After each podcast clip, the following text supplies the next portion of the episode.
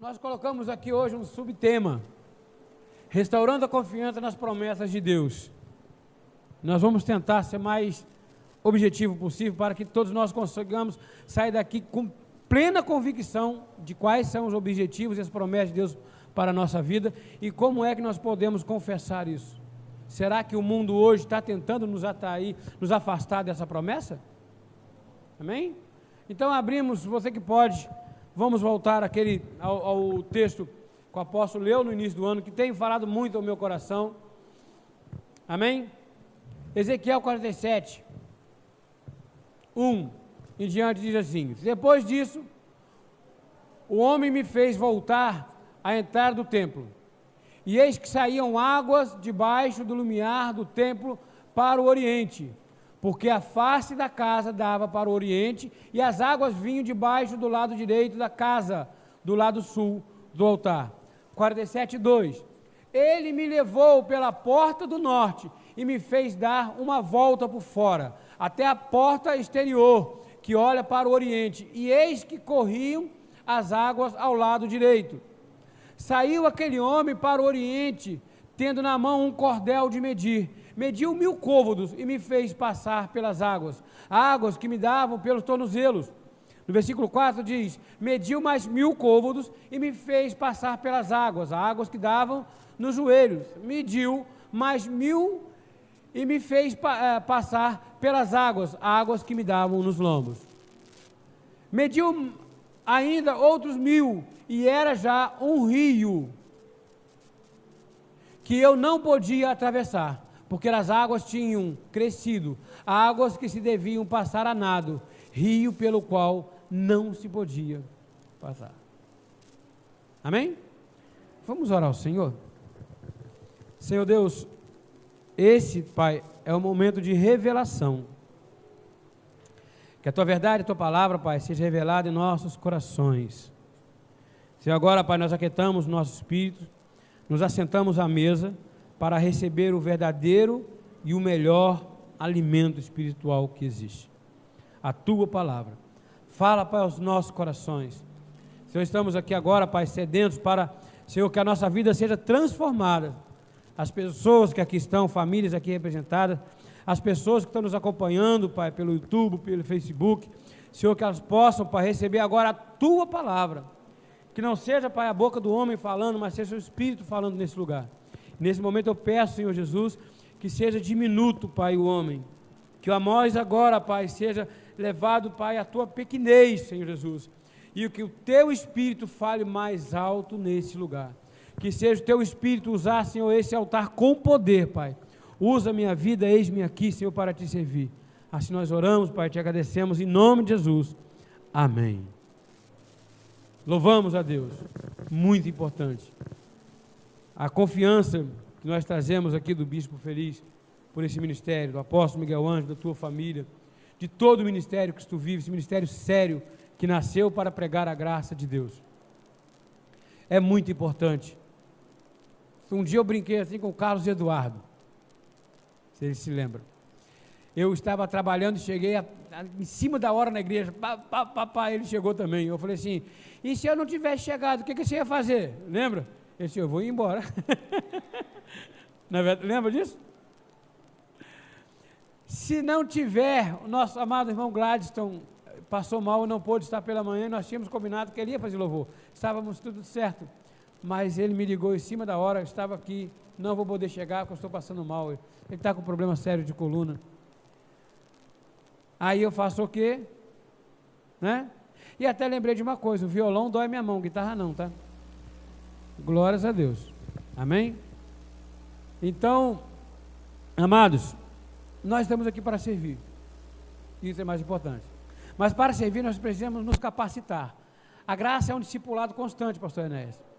Nós precisamos nos capacitar, aprender sobre a palavra, para que ela não saia da nossa língua, para que ela não saia, a graça é um pacto de boca, para que ela não saia da nossa mente e do nosso coração, todos os dias. E assim, quando aquilo que você costuma fazer todos os dias, você fica apto em falar. Não é verdade? Todos sabem que eu trabalho com energia solar.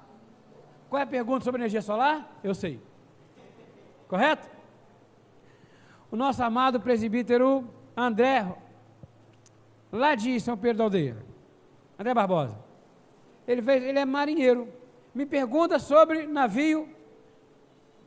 Não sei nada. Ele fez curso de padeiro. Me pergunta sobre padaria.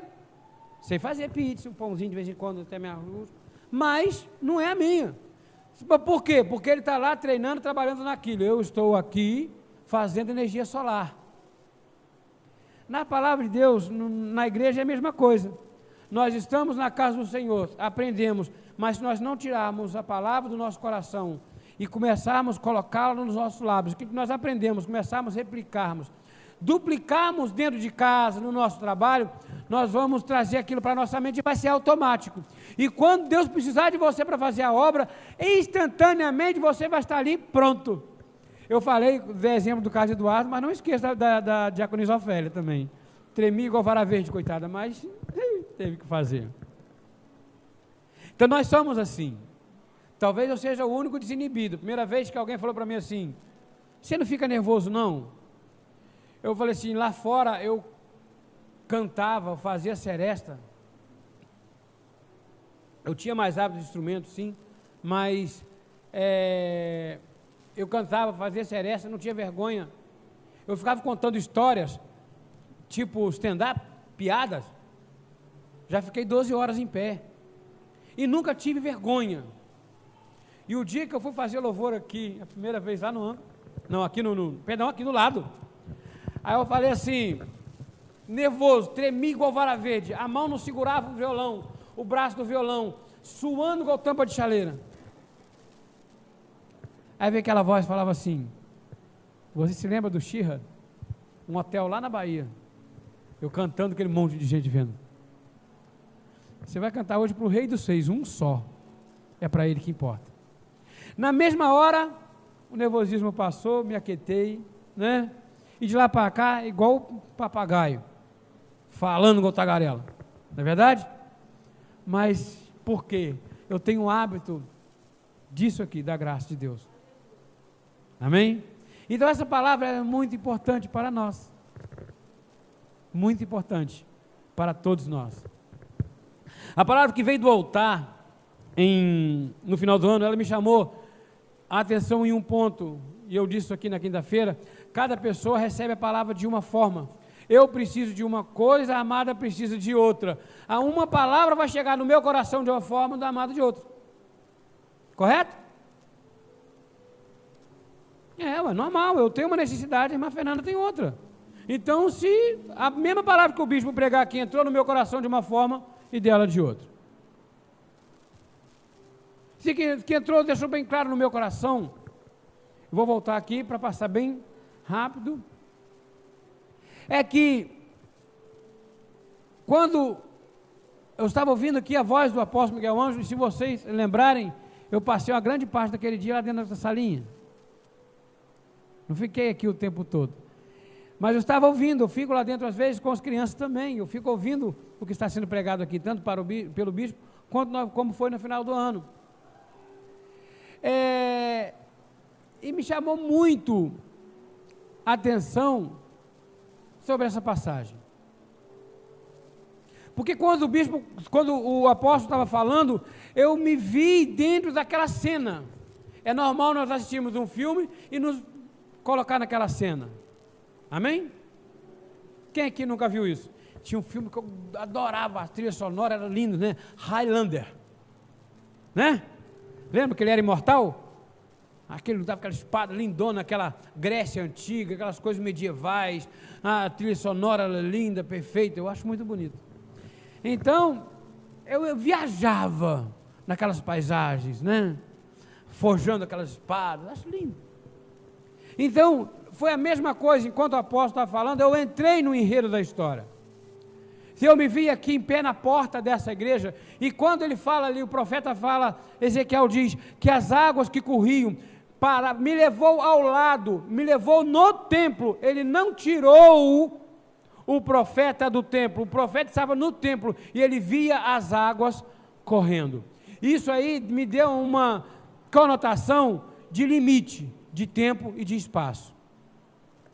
Até onde eu cheguei? Qual era o meu limite? Ali era a porta do templo. E eu via as águas que fluíam do altar.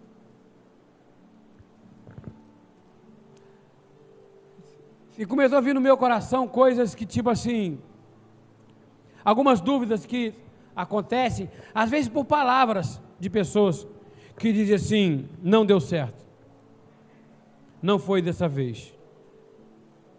Aquilo entra no teu coração e fala: Jesus, não foi mesmo. Será que não é para acontecer? Você está limitado ali, você está vendo que a bênção, você sabe que a bênção existe, você sabe que as bênçãos são reais, a água flui do altar, você está vendo a água, mas você está parado ali no limiar do templo. Aí ele fala assim: Saiu aquele homem para o Oriente, tendo na mão um cordel de medir. Mediu mil côvados. Mil côvados é aproximadamente 460 metros. O côvado para o povo hebreu é o normal, como o nosso. Ele tem aproximadamente 46 centímetros, que é a distância que existe do cotovelo até a ponta do dedo indicador. O irmão Rogério, que é grandão, é claro que é mais. Um côvado dele é um pouquinho maior. Então, abençoado Diácono Rogério, 980 côvados.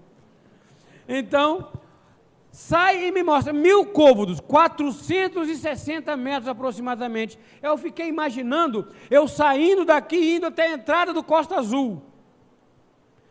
Quase 500 metros. E vimos águas, águas que me dava pelo tornozelo. Outro limite de espaço e tempo. Cheguei até um ponto. Pronto. Aqui já tem bênção. Aqui já não estou apenas olhando. Aqui eu já sou abençoado. Glórias a Deus. Já não sinto mais calor, a planta dos pés estão ali fresquinhos, estão na água. Estou recebendo a bênção do Senhor Jesus. Glórias. Amém. Mas é o nosso limite. Porque os nossos porque o pensamento do Senhor são infinitamente maior do que os nossos. E os caminhos dele são mais altos que os nossos caminhos. Eu ouvi uma vez um, alguém falando, não vou, não lembro quem foi, mas disse assim: às vezes você tem, você precisa de um copo d'água, a tua sede é muito grande, mas o Senhor tem um balde para você. É a, é a, visão limitada. Parafrasear um, uma pregação antiga do nosso ministério. A nossa visão é aqui, ó, tentando enxergar o mais longe possível. A de Deus é essa. Tá? É essa aqui. Você não consegue ver um palmo na frente do seu nariz às vezes. Mas o Senhor Jesus, ele já conhece todo o teu passado. O que você vê diante de você está diante do Senhor, só que a tua visão às vezes não consegue chegar. A nossa visão não consegue chegar. E às vezes nós vimos assim, olha, estamos bem, chegamos ao limiar de um ponto excelente. Mas aí Deus chega lá e fala assim: olha, tem um pouco mais, mais mil côvados e águas que me davam pelo joelho. Águas são bênçãos, as provisões, as promessas do Senhor. Quantos nós, quantos nós ouvimos no início do ano passado? Muitos vão morrer, estamos vivos. Vai haver fome no mundo, Deus tem nos sustentado. Não é verdade? Vai ser um ano terrível, passamos, estamos aqui em perfeita vitória. Nada nos faltou. Então, às vezes, mas chegamos ao limite. Para nós é um limite, porque nós não conseguimos ver saída. Mas para Deus não. Porque aí Deus fala para você assim: eu tenho mais mil côvados para você andar.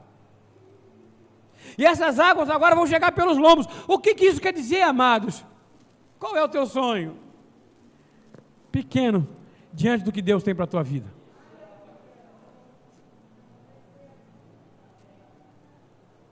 Eu tenho meu sonho de encher a cidade de projetos meus. Eu acredito. Campo Grande, aleluia.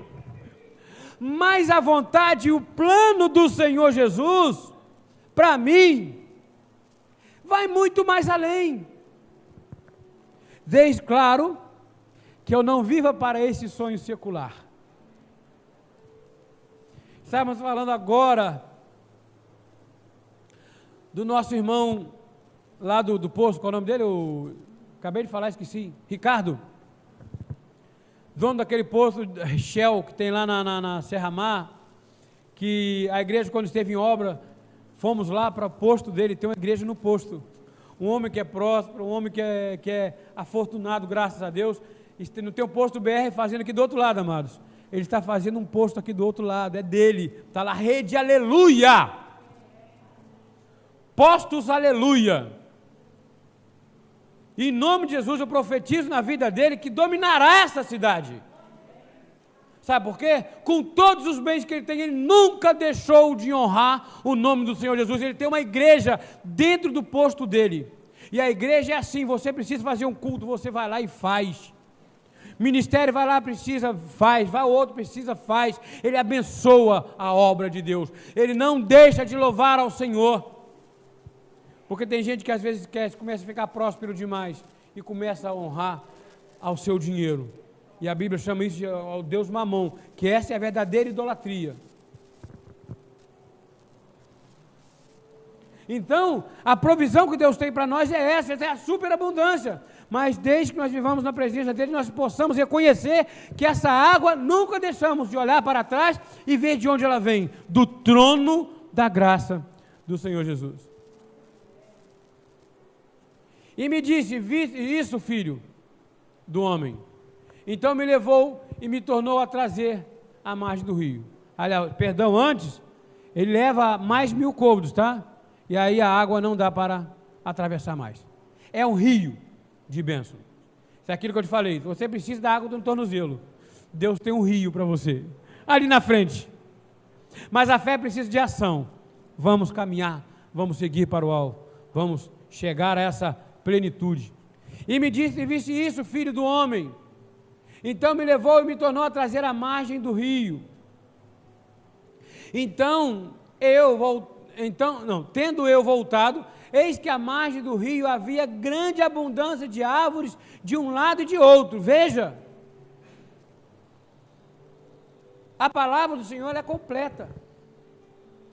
Vê a visão do apóstolo que o, o, o, a água sai do altar e ela vai limpando, aquilo vai crescendo, por onde vai passando, vão crescendo árvores, vai dando fruto, a provisão vai chegando, até que chega no mar morto. O mar morto, amados. A quantidade de sal é tão grande, tão grande, que as pessoas deitam na água e não afundam. Não tem vida. A taxa de oxigenação é muito baixa. Então, o mar morto não tem vida. E essa água vai entrando pelo mar morto e levando vida. Ela tem esse poder de transformação. Então me disse: estas águas, olha, saem para a região do Oriente e descem a Campina e entram no Mar Morto, cujas águas ficarão saudáveis. O que está morto na nossa vida? O que está com aparência de morto na nossa vida? Voltará a ter vida. O que que está com aparência de derrota? Vai ter vitória. Tem sempre uma palavra que me chamou a atenção assim. A palavra de Deus diz que no lugar da tua vergonha te dará dupla. Mas veja bem, o segredo é no lugar. Foi aqui que teve a tua vergonha? Confia no Senhor, faz o bem, segue a palavra dele e permanece aqui tu vai ver o que vai acontecer contigo. Aquele louvor que fala, né? Se os anjos falharem, ele levanta do trono para de acudir. Eu acredito isso na vida de cada um dos nossos, dos nossos familiares, nossos filhos, netos, toda sorte de provisão, em nome de Jesus. Glórias a Deus. E no 47, 12, diz assim: Junto ao rio, as ribanceiras, de um lado e de outro, nasceram toda sorte de árvores e de fruto para se comer. Haverá sempre a provisão. Não refenecerá a sua folha, não secará, nem faltará o seu fruto. Nos seus meses produzirá novos frutos, porque as suas águas saem de onde? Do santuário. O seu fruto servirá de alimento e a sua folha de remédio. É isso que a palavra de Deus produz na nossa vida. E a função dessa manhã, que Deus falou no meu coração, essa madrugada ainda, tá? É que nós precisamos sair daqui com essa convicção plena. Nós precisamos sair daqui com plena certeza disso, confessando isso todos os dias. Crer nas promessas de Deus é crer que elas são infalíveis. Bom, se eu creio em Deus, na verdade eu acredito, crer não creio tanto assim. Porque Exemplo simples. Diácono Rômulo, que partiu para o Senhor. Ele me liga e fala assim: Amado, eu não estou conseguindo respirar. O que, que você me diria? Amós, não vai lá. Mas o que, que meu coração diz? Vai. Né? Foi a última vez que eu vi o meu irmão, meu amado Diácono Rômulo. Lembrando aqui, parafraseando Martim Lutero que disse assim: Eu vou, na época, Martim Lutero viveu na época da peste negra, amados. A peste negra é a mesma Covid que nós temos hoje. Só que naquela época não tinha ciência para descobrir o que era. Então, sabe o que as pessoas falavam? Que era praga do Senhor, que se pegava com sereno, que era contaminação dos judeus. E vocês acham que nós vivemos na pandemia hoje? Eles a pandemia naquela época matou, em média, 40% da população da Europa.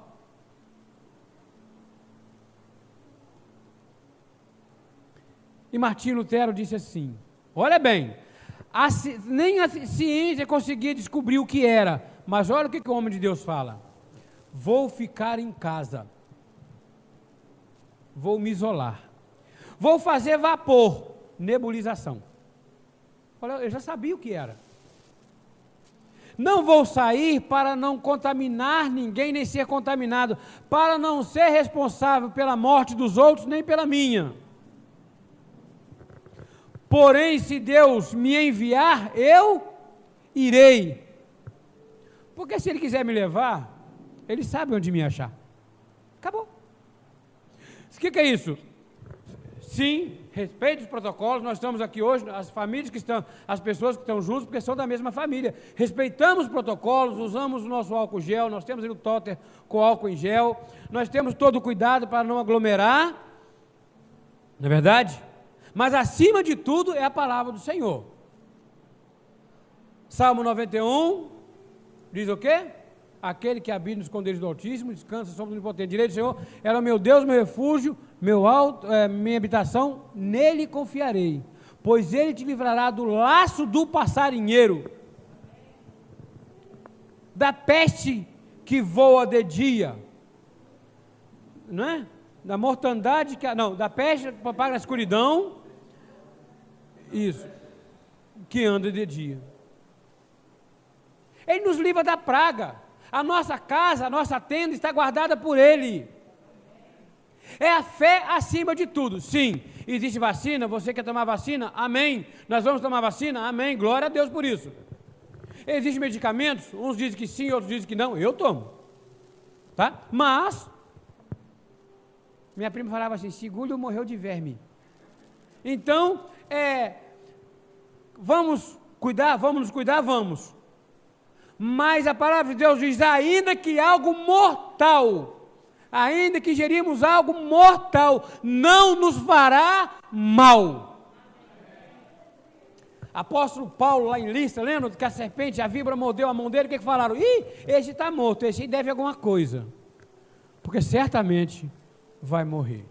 E ele fez o que com a, com a, com a serpente? A víbora mordeu a mão dele e vai para lá. Aí saiu aquele sanguezinho assim, secou, passou na roupa, vamos embora. Vida que segue.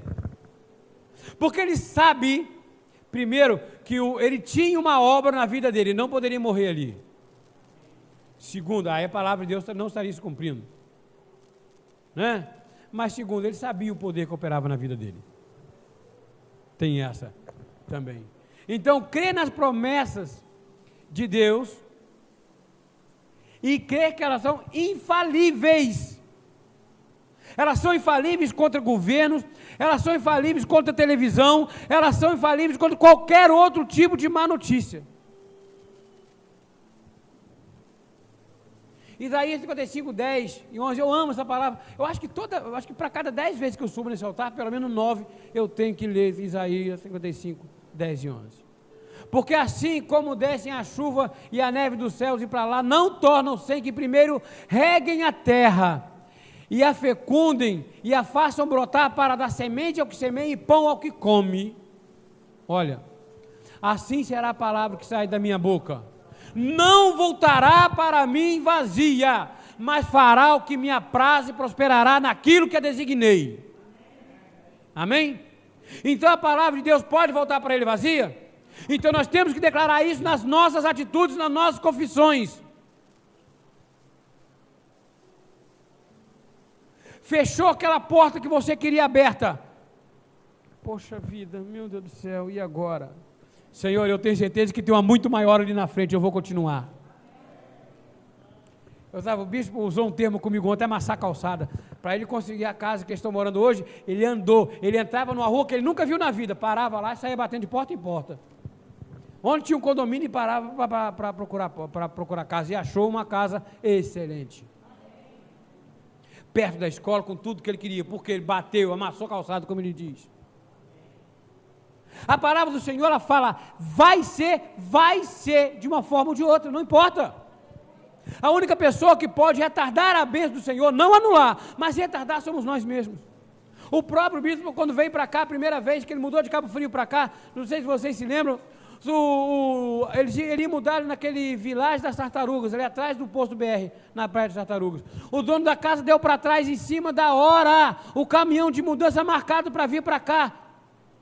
O que é que ele vai fazer? Cancela a mudança. Disse, não, vem a mudança. Para onde? Não sei. É? Eu, a minha esposa Nilza, Diaconisa Ofélia, corremos muito porque o caminhão marcou de vir para cá de manhã, quando foi no, a, no dia anterior, à tarde, se não me engano, a bispa Renata achou a casa. O caminhão vindo, a casa estava sendo fechada aqui. Ou seja, não deu nem para esquentar. O que é isso? É crer na promessa e saber que ela vai cumprir. Ela não tem como. Voltar atrás, negar. É, a palavra de Deus, ela tem credibilidade. Ela é infalível e ela é credível. Vocês viram agora essa novela Gênesis, essa série Gênesis né, que está começando aí. E eu estava vendo os produtores da novela, um arqueólogo bíblico muito conhecido, famoso, respeitado, Rodrigo Silva, e um outro cientista brasileiro que trabalha lá na NASA. E ele acredita na teoria do criacionismo, não do evolucionismo. Ele acredita em Deus. E perguntaram por ele assim: por que, que você acredita, por que você passou a acreditar no criacionismo e não no evolucionismo? Deixou ele acreditar. Ele disse: porque a teoria da evolução, tudo que eles falavam, quando eu ia provar, quando eu ia estudar, quando eu ia verificar, eu via que não era verdade. Eles não conseguem provar o que eles falam. E toda vez que eu comecei a pesquisar a Bíblia e ver que o que a Bíblia falava, a época em que a Bíblia foi escrita, não tinha como ninguém falar as coisas que falavam. Parece que foi escrita ontem. Ele citou, por exemplo, Gênesis, quando fala assim: no início a terra era forma vazia, não é? E o Espírito de Deus parava, parava sobre as águas. Então ele já fala ali de moléculas de água há milênios e milênios atrás. Você sabe quando é que, na, na, que falava que já existia, né? Águas na, na, na atmosfera, na, na, galáxia, né? Perdão, no espaço.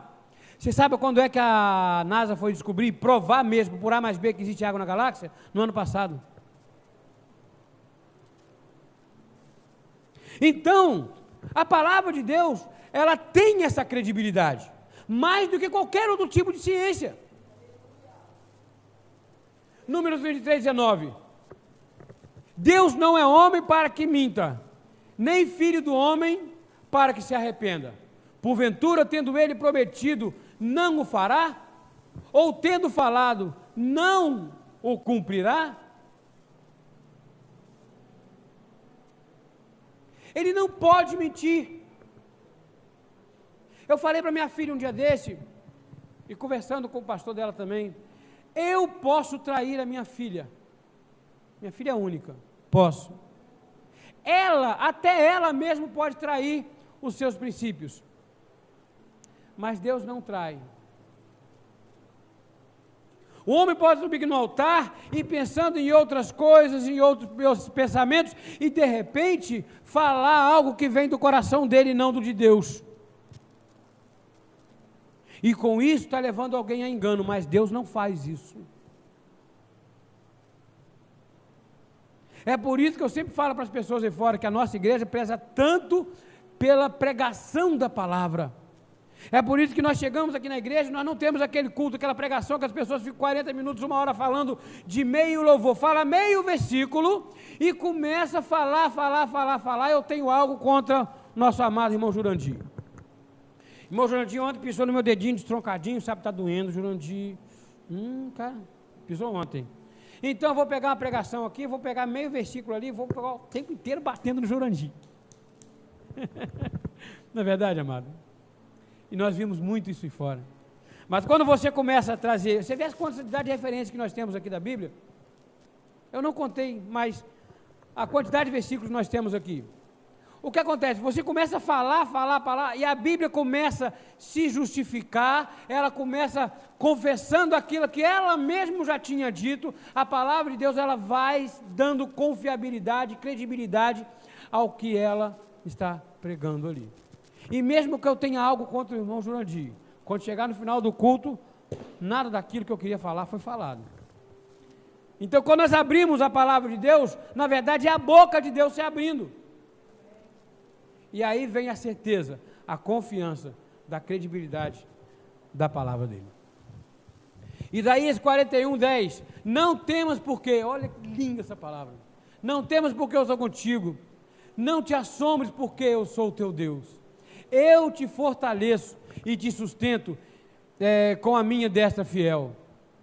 Eis que envergonhados e confundidos serão todos os que estão é, indignados contra ti serão reduzidos a nada, e os que contenderem contigo vão perecer. Aos que pelejam contra ti, buscá-los-ás, porém não os acharás, serão reduzidos a nada, e a coisa de nenhum valor, os que fazem guerra contra ti.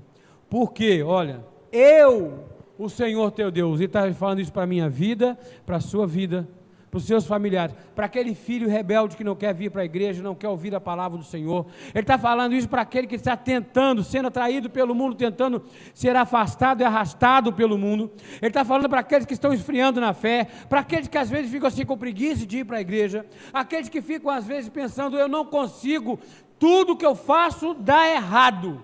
Deus está falando para você esse dia, porque eu, o Senhor teu Deus, te tomo pela tua mão direita e te digo: não temas. Não temas, porque eu, eu te ajudo. Eu creio. Mas nós temos aí, talvez, uma. Uma. Um pontozinho aí também interessante.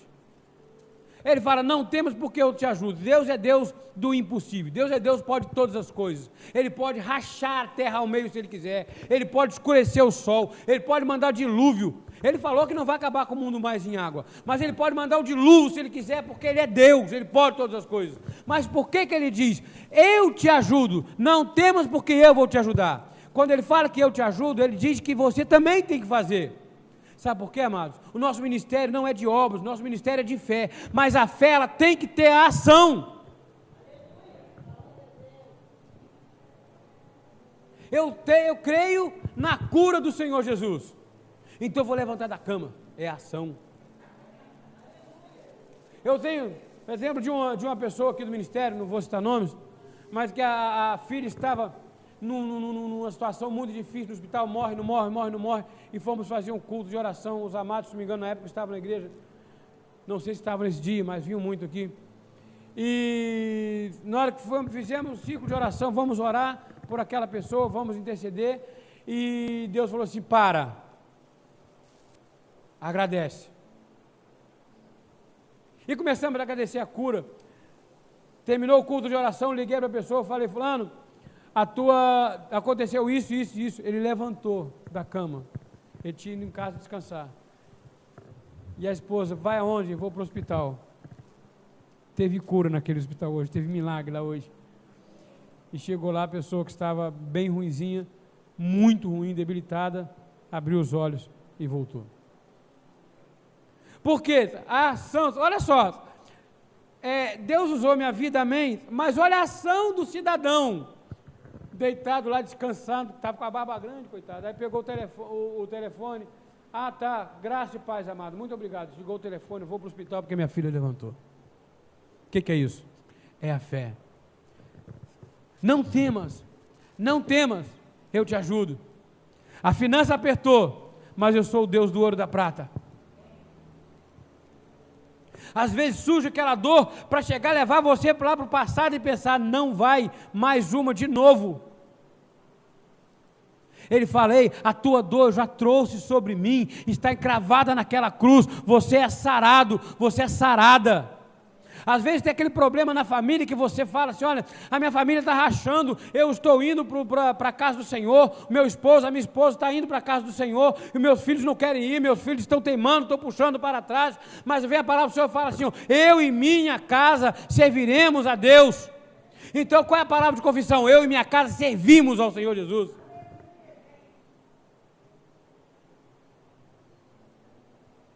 A palavra de Deus tem a credibilidade, perdão, acho que é, passei lá de novo. Sim. Porque para Deus não haverá impossível, impossíveis em todas as suas promessas. Tem uma coisa aqui, eu mudei, eu esqueci, eu errei ali o, o essa, essa palavra aí, esse subtítulo, mas eu queria colocar outro. A nossa palavra, a nossa confissão, ela é tão importante quanto a promessa de Deus. A promessa de Deus é infalível, correto? Ela tem credibilidade, ela é poderosa, amém? Mas a nossos lábios tem tanto poder quanto a palavra de Deus. E onde é que nós vimos isso? Porque eu, o Senhor teu. Não. Porque para Deus não haverá impossíveis em todas as suas promessas. Então, há impossível para Deus? Não. Mateus 19, 26. Jesus, fitando-lhes, disse, os, é, é, fitando neles o olhar, disse-lhes: Isto é impossível aos homens, mas para Deus ah, quase tudo é impossível. Não. Para Deus tudo, tudo é possível. Então tudo é possível para Deus? Ele pode todas as coisas? Mas e aqui? Marcos 9, 23. Ao que respondeu Jesus: Se podes. Tudo é possível ao que crê. Há impossível ao que crê? Assim como não há impossível para Deus. Porque a palavra de Deus está em nós. E se nós cremos e vivemos a palavra, aquilo que nós confessamos, aquilo que nós determinamos, pela palavra do Senhor Jesus, se manifestará na nossa vida. Independente de qual seja a área. Então não adianta aí fora falar que não vai dar certo. Não adianta falar aí fora que você vai ser contaminado. Não adianta falar aí fora que o mundo está passando por uma recessão. E o Brasil, por não ter uma, um histórico de seriedade na, na sua política econômica e social, ah, ah, eu ouvi falar um dia desse que vai ser muito pior a recessão no Brasil. Não adianta, essa palavra não entra no meu coração. Essa palavra serve principalmente, aliás, ela só serve para uma coisa: para confirmar o tamanho do poder do meu Deus, que diz que nada irá nos faltar. Eu comerei o melhor dessa terra.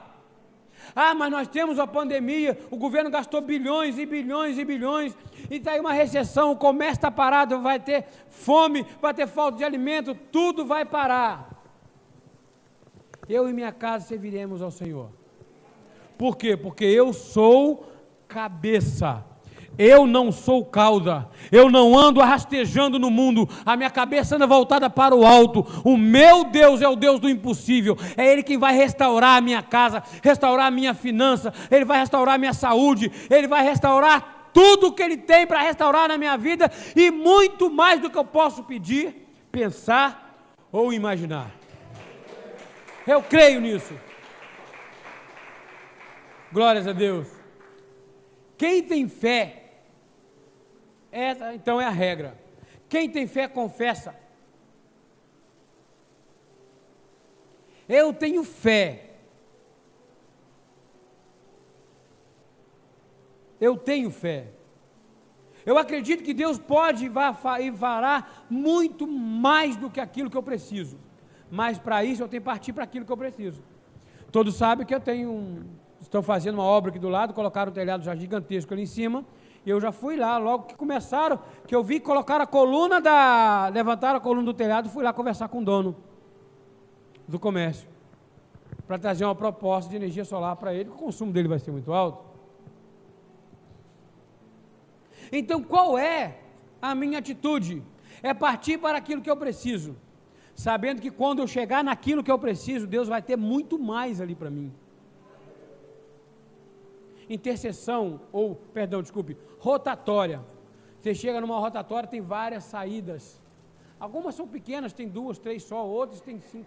Aí você sai de uma rotatória que só tem duas saídas. Pá, chega na frente, você encontra outra que tem cinco, seis. E você entra, daqui a pouco tem dez, quinze, vinte. Você chega numa plenitude que você acha que para ser a plenitude, e Deus tem ali muito mais para você.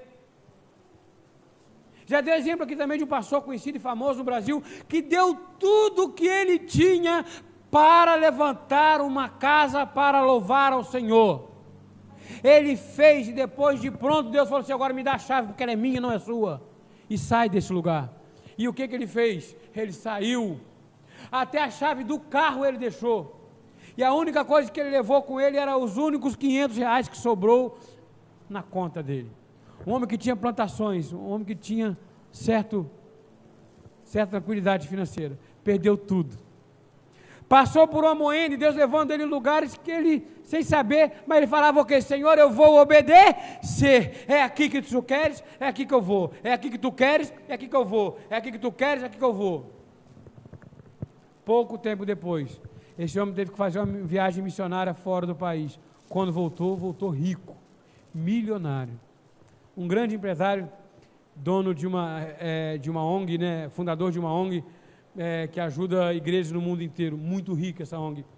Ele sentado numa montanha e o homem chega para ele e fala assim: Olha para, para a frente.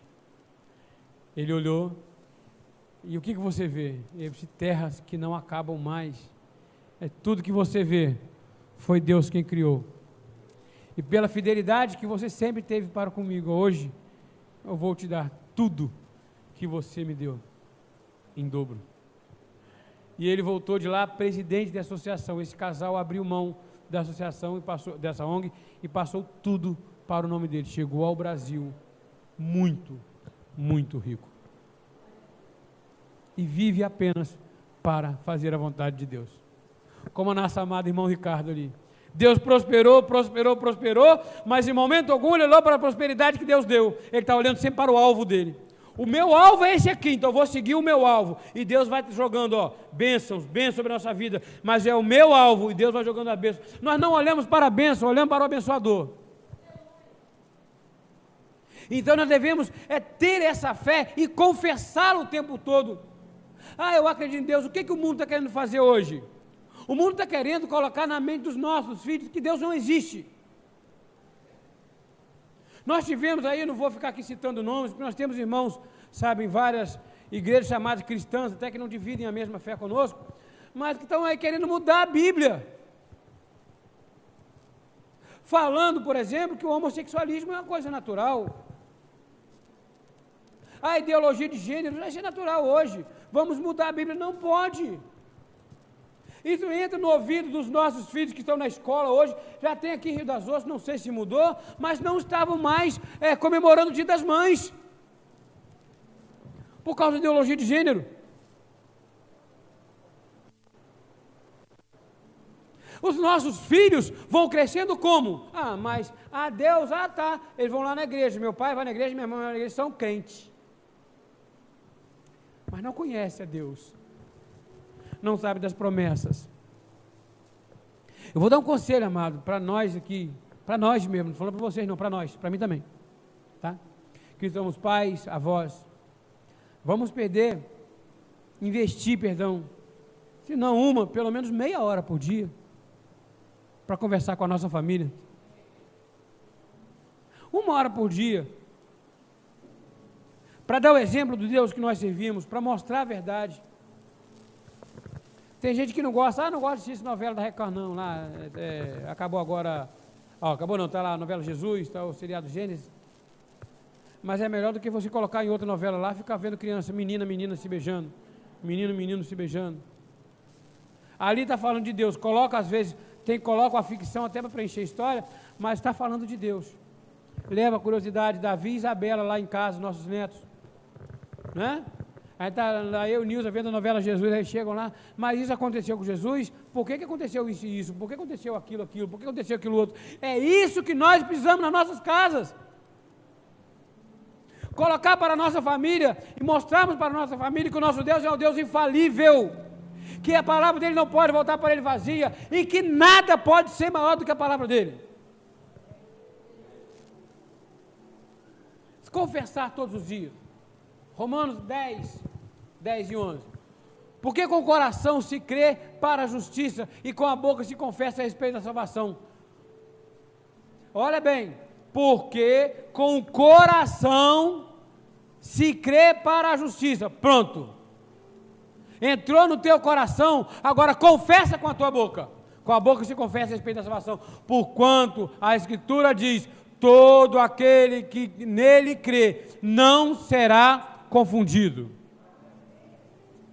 E o que quer ser confundido? Nós olhamos a multidão aí fora, nós não sabemos quem é crente e quem não é. Nós olhamos a multidão aí fora, nós não sabemos quem é que está no caminho do Senhor, quem não está. Porque às vezes chegamos na igreja, ouvimos a palavra, mas não, não levamos a palavra lá para fora. A nossa postura não é postura de cristão, a nossa postura não é postura de um filho de Deus. Ah, é claro, eu sou salvo e a salvação não posso perder. Eu sempre digo isso aqui, eu fico, às vezes eu fico, sabe, me tomo de emoção por dentro quando eu lembro, eu penso assim, rapaz, eu não era ainda assim, uma sementinha, né? Papai, mamãe não sabia que estava grávido, não sabia que não me teria, nem sabia que estava grávido, e Deus já falava assim, Amós. Isso é muito importante, gente. Isso é muito importante. Coríntios fala aqui, o apóstolo Paulo fala aqui, cada um veja como edifica a tua obra, se é sobre as coisas nobres ou as que ah, perecíveis, ouro, prata, pedra preciosa, palha, feno, madeira. É, edificar a tua obra é aquilo que nós fazemos com o nosso corpo, com a nossa atitude, é o que as pessoas vão ver na rua. Se edificar a tua, a tua obra sobre as coisas nobres, ouro, prata, pedra preciosa, o dia do Senhor será aprovado, porque passará pelo fogo e o, povo, fogo aprovará. E se for ouro, prata, pedras preciosas, vai passar pelo fogo. O, o ouro fica mais puro, a prata fica mais pura, o diamante brilha mais, fica mais forte. E isso será como galardão, diz a palavra do Senhor. Mas aquele que edifica a tua obra sobre as coisas perecíveis, ouro, prata, oh, perdão, palha, feno, madeira, também vai passar pelo fogo. Vai acontecer o que com elas? Vai se queimar. Mesmo assim, esse será salvo. Aí tem gente que fala assim: esse vai para o inferno. Não, esse será salvo. Como que pelo fogo? O galardão dele vai ser fogo. Vai ter que passar pela forja. Isso aí sim nós devemos escolher. Perdão? A salvação é eterna, mas isso sim é uma atitude nossa, uma responsabilidade nossa. O que nós vamos fazer com esse evangelho que nos é entregue? No meu caso, há quantos anos? Eu vou mandar para vocês qualquer hora dessa depois o meu primeiro, a minha primeira vídeo na igreja é, Cristo Vive. 1900 e não, 1994. O que, que eu estou fazendo com que Deus tem me entregado, Ele tem me alimentado, tem me dado ah, nesse tempo? Errei, tortei um pouquinho o caminho, Deus vai lá, pegou a cordinha, igual aquele laço de peão boiadeiro, vai, uá, pegou lá na frente, puxou, anda, vem para cá, arrastou, é meu, não é para o mundo, não foi feito para o mundo, o mundo não foi feito para você. Então o que, que eu faço com aquilo que Deus tem me dado? O que, que nós estamos fazendo com aquilo que Deus tem nos dado? Os talentos que Deus nos deu.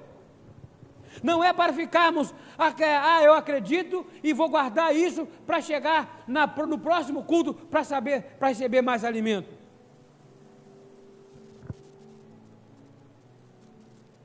Nós não podemos ser confundidos. As pessoas têm que olhar para nós lá fora e falar: se aquilo ali é diferente. São alguns irmãos que sabem, minha esposa sabe muito bem, até um pouco tempo atrás eu tinha uma equipe de quase 800 pessoas trabalho. Eu, eu ia, eu fui para um lugarzinho bonito demais, gente, chamado Parada Angélica, lá em Caxias. Né? Bonito demais. Na terra da irmã Carla. Não sabia aí. Lá em Parada Angélica. Lá estava fazendo uma, um treinamento estava num, num, num, auditório, e um irmão chegou para mim depois e falou assim, é, aliás, antes, quando foram me apresentar, ele falou assim, é, quando falaram o teu nome, sabia que era o nome de, que era o nome de Deus. Amós é o nome de um profeta. Mas é, eu olhando para o amado, eu vejo algo diferente. Por mais que todos ali estivessem empolgados com o dinheiro, com o trabalho, aquele negócio todo, você via, eu sempre concentrado no que eu tinha que fazer.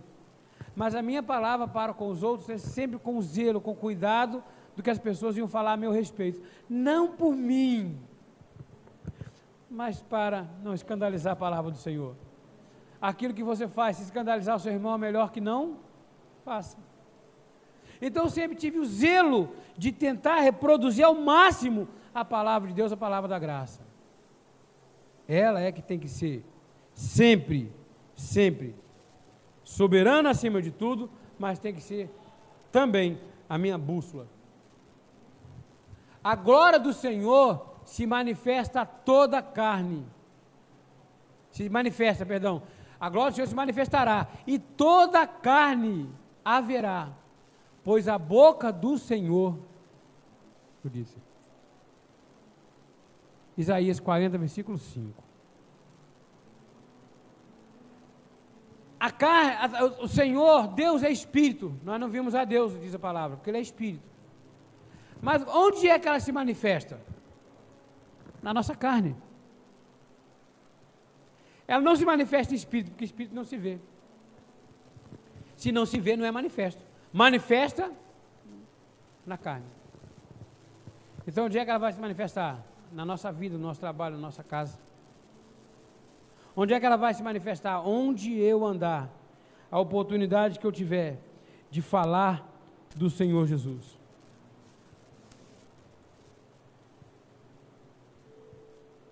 Eu provavelmente, eu não sei se tem algum irmão meu acompanhando pela internet, mas a minha família sempre viveu de milagres. Sempre viveu. Eu falei hoje aqui da, da mão da minha mãe. A minha família via coisas impossíveis aos olhos humanos. A ponto de Deus falar assim: anda e não vai cair. E a minha mãe dá o passo e não deixar cair. Eu não esqueço nunca de um testemunho dela. Nós morávamos numa casa lá em Petrópolis. A casa era tão boa, mas tão boa, que era igual aquela casa dos três porquinhos. Se o lobo mal soprasse, caía. E era aquele monte de filho ali dentro de casa, eu recém-nascido. E alguém tentou entrar em casa para forçar a porta. Meu pai não estava. A única arma que ela tinha, ela meteu na mão, a Bíblia. Ajoelhou no chão e começou a clamar. A voz que vinha de fora era um socorro, socorro, socorro, socorro. E minha mãe olhar para fora e alguém pegou o homem. Chegou o cara que sai correndo, gritando sozinho e ninguém ao redor dele. O que, que Deus pode fazer pela tua vida? E quantas foram as provisões? Que minha mãe, sozinha, ficou com nove filhos. Costumo dizer que minha mãe não deu luz, ela deu curto-circuito. Nove filhos.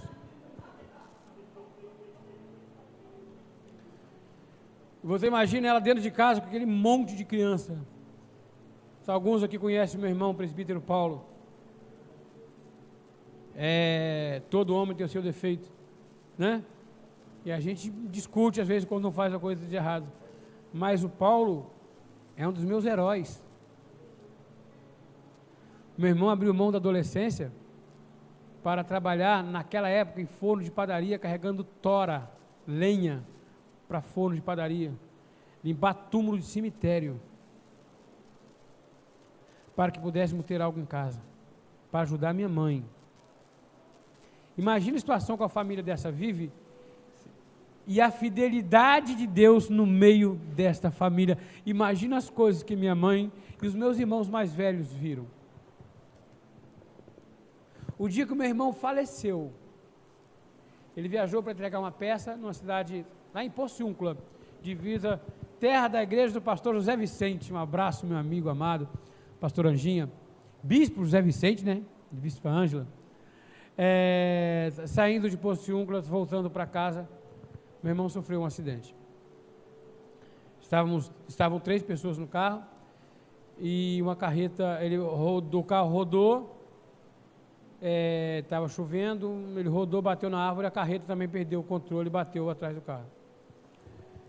Morreram os três. A minha mãe estava dormindo em casa com a minha tia, no quarto. Minha tia estava lá passeando. Minha mãe acordou e ficou a noite inteira acordada. E acordada. E a minha tia não sabia o que fazer. Minha mãe só orava, orava, orava, orava, orava, orava, orava, orava, orava, orava, orava. Seis horas da manhã, meu irmão mais velho chegou em casa, Paulo. Bombeiro. É normal chegar em casa de manhã, ele bateu na porta. Ela já levantou, tirando a roupa e mudando, botando a outra roupa. E a minha tia falou assim: Calma, Lica. Era a apelido da minha mãe, Lica. É o Paulo, se eu sei. Mas ele é bombeiro. O Silas morreu. Como? Sabe como começou a história? Quatro anos de idade. Meu irmão falou em línguas na igreja. E o pastor interpretando falou assim: Olha, esse aqui, eu tenho uma obra muito grande, grande para a vida dele. Mas o dia que ele desviar do meu caminho, eu vou trazer de volta. Porque é meu. Não foi feito para experimentar nada no mundo. E aí foi. Como é que você vê então Deus se manifestando na vida de uma família dessa?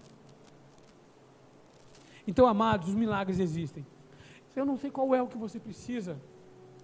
Você está pela internet aí, eu sei que esse testemunho aqui é não é para encher linguiça, não é para encher tempo. É para que você consiga entender que Deus, Ele não mudou. Ele continua o mesmo. O Deus que coloca a provisão na mão do João, bota na do Tião. Perdoa. Trocadilho. A rima. Mas o Deus que bota a provisão na vida do bispo feliz, encaminha tudo lá e bota tudo funcionando na vida dele, Claro que vocês viram aqui através de uma fidelidade que ele não deixa escapar nunca. É o mesmo que faz na tua vida. Eu não sei o que você está esperando para a tua família, qual é o teu sonho. Deus já realizou. Creia, levanta, toma posse.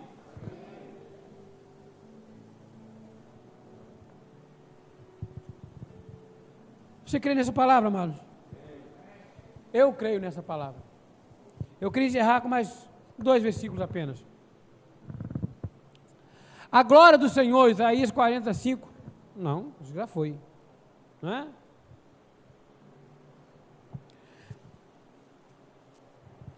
Perdão, era o. Eu errei.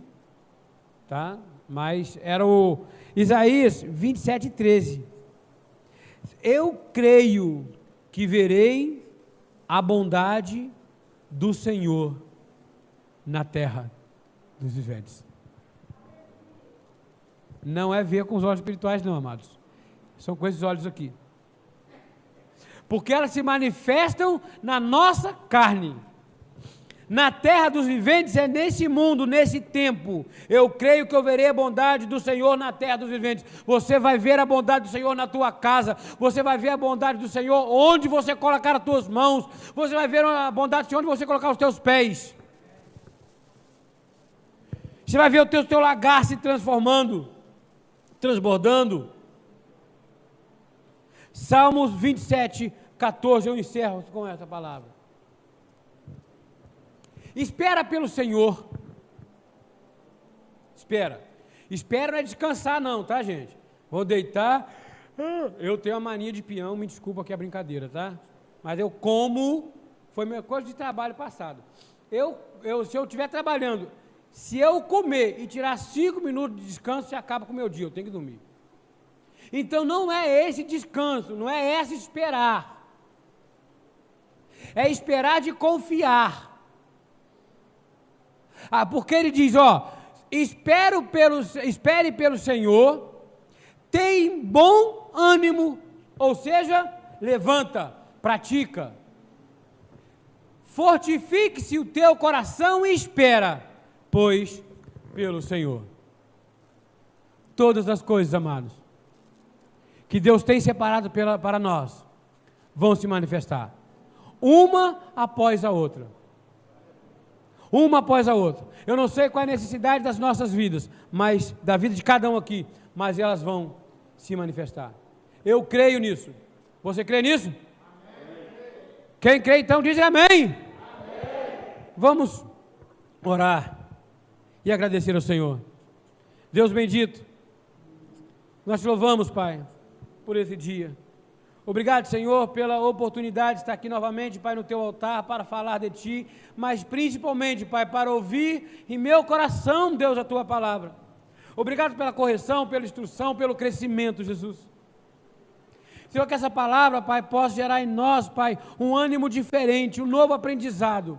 Que nós devemos ouvir e aprender a tua palavra, mas, Senhor, replicá-las.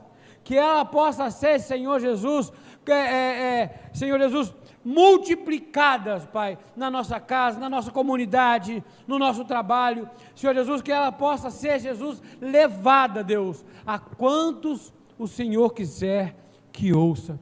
Capacite os teus filhos, Pai, e dê cada vez mais força e ânimo, Senhor, para que essa palavra não pare e não cesse. Muito obrigado, Senhor, por ter usado, Deus, a minha vida como tu quiseres, como tu quis, Senhor Jesus. Eu estou aqui, Pai, sou teu filho, sou teu servo. Usa-me, Senhor, como o Senhor quiser. Senhor, envia agora, Pai, uma palavra, Deus, de fortalecimento. Onde tiver agora, Deus, uma igreja Cristo vive, pregando a tua palavra. Senhor Jesus, que essa mesma consciência que nós estamos tendo aqui nessa manhã, essa mesma confiança que nós estamos tendo na tua palavra, Senhor Jesus, que ela seja multiplicada em todas, Senhor, as cidades vizinhas. Senhor Jesus, que seja no nosso estado, em todo o país e até no mundo, Senhor para a honra e glória do teu nome.